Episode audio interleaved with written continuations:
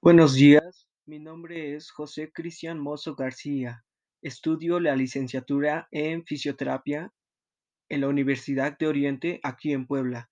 Este es mi primer semestre y pues en este podcast hablaré acerca del modelo de intervención en fisioterapia de acuerdo a APTA. Este tema me llamó mucho la atención y me fascinó en cuanto lo escuché, ya que nos habla del primer momento de actuación que tiene el fisioterapeuta con su paciente. ¿Qué es el modelo de intervención? El modelo de intervención es una guía que tiene el propósito de describir los roles de la fisioterapia y de los fisioterapeutas a través de un amplio rango de escenarios y oportunidades de práctica. Surge en la década de los 80 gracias a los esfuerzos de la Asociación Americana de Fisioterapia, APTA, que luego de varios años de arduo trabajo creó un sistema que clasifica la intervención fisioterapéutica en examen, Incluye una revisión de los sistemas neuromusculares, musculoesqueléticos, cardiopulmonares y tegumentarios. Evaluación por medio de juicios clínicos de los resultados del examen. Diagnóstico fisioterapéutico por patrones en cada sistema. Pronóstico para determinar según metas y objetivos el avance del tratamiento. Y detallar la intervención por una serie de prácticas clínicas. En primer lugar, encontramos la examinación. En la examinación, nosotros tomamos la información. Este proceso consiste en pruebas que conducen a una clasificación diagnóstica. La examinación está compuesta por tres puntos principales. La historia clínica del paciente, la examinación física de aparatos y sistemas, la aplicación de pruebas y medidas específicas. Que por cierto, el historial clínico es de suma importancia, ya que este documento nos permite conocer bien al paciente y tener todos los factores que influyen en su vida. En segundo lugar, encontramos la evaluación. En la evaluación, nosotros observamos. El fisioterapeuta realiza juicios clínicos basados en los datos generados durante la examinación, los resultados del examen físico, el medio ambiente y el razonamiento clínico le permite al fisioterapeuta determinar los facilitadores necesarios y las barreras para el funcionamiento humano óptimo. En tercer lugar, encontramos el diagnóstico. El diagnóstico refleja la situación de un cuerpo, estado o sistema para que luego se proceda o realice una acción o tratamiento. El diagnóstico describe la relación entre los componentes funcionales del paciente. ¿Qué quiere decir esto? Pues cuál es el problema del paciente, su causa y cómo se está manifestando en el paciente.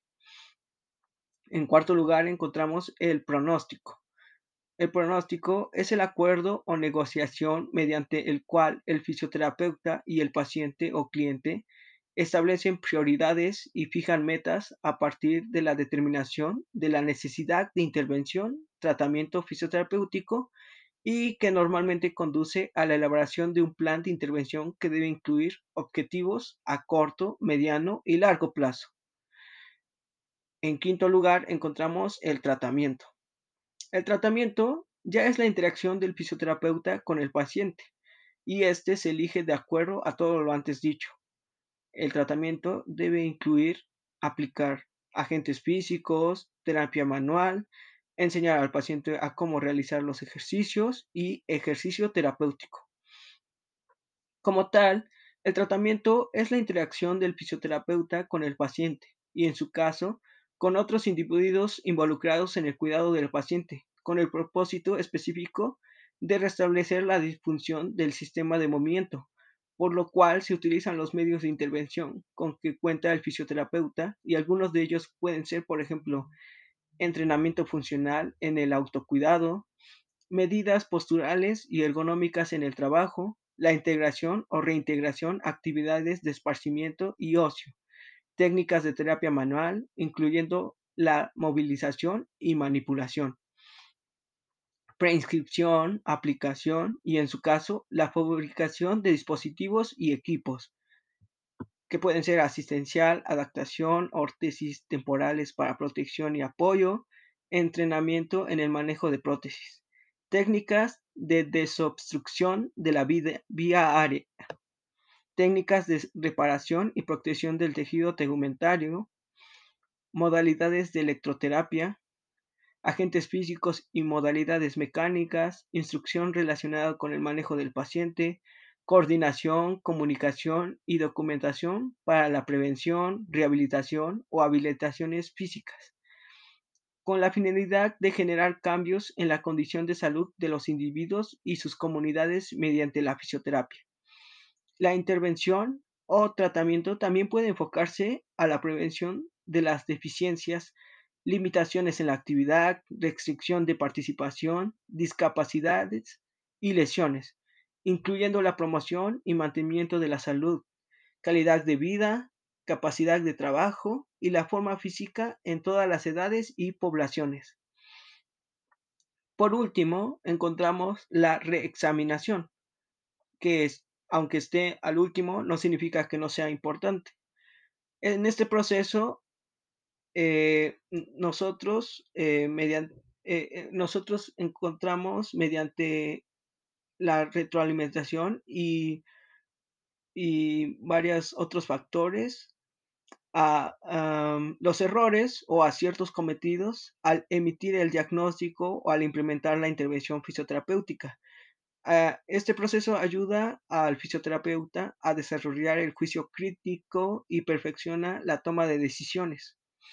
Consiste en la aplicación y la realización de pruebas o medidas que nos permiten evaluar si hay o no progreso en la evaluación del paciente o cliente con el plan establecido y nos permite modificar o rediccionar el plan de intervención o rehacer el diagnóstico. Este modelo ha servido de gran avance en la práctica fisioterapéutica en todos sus ámbitos, así como en la educación e investigación principalmente, tanto que hoy es reconocido por la Confederación Mundial de Terapia Física. Y pues ese es el modelo de intervención con el que trabajamos y espero que los nuevos fisioterapeutas les guste tanto como a mí, ya que es nuestro pan de cada día.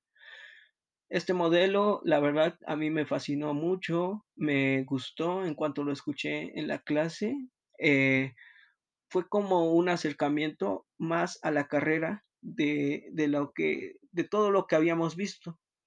Y me, me encantó, aparte de que lo vamos a estar viendo todos, todos los días en nuestra carrera, ya cuando ejerzamos y nos da autonomía a nosotros los fisioterapeutas, ya que nosotros mismos somos los que examinamos, evaluamos, diagnosticamos, tratamos a nuestros pacientes sin necesidad de eh, la supervisión de un, un médico. Y pues gracias por su tiempo y espero que sea de su agrado este podcast.